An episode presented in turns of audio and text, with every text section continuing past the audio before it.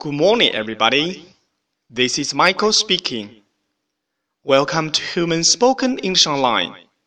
各位早安，我是 Michael 老师，欢迎来到乐成红线上口语团 A 组，Day two hundred and seventy-eight. Here we go.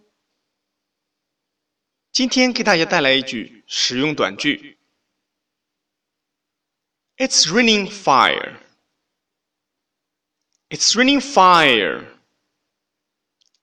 OK，意思是天气火热火热的。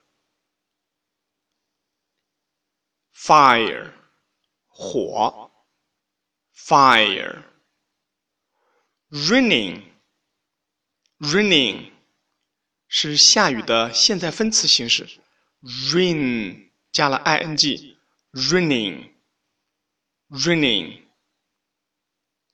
Raining，raining。It's raining fire. 我这里很热，你那里热吗？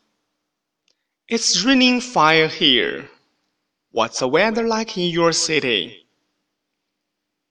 That's all for today. See you next time.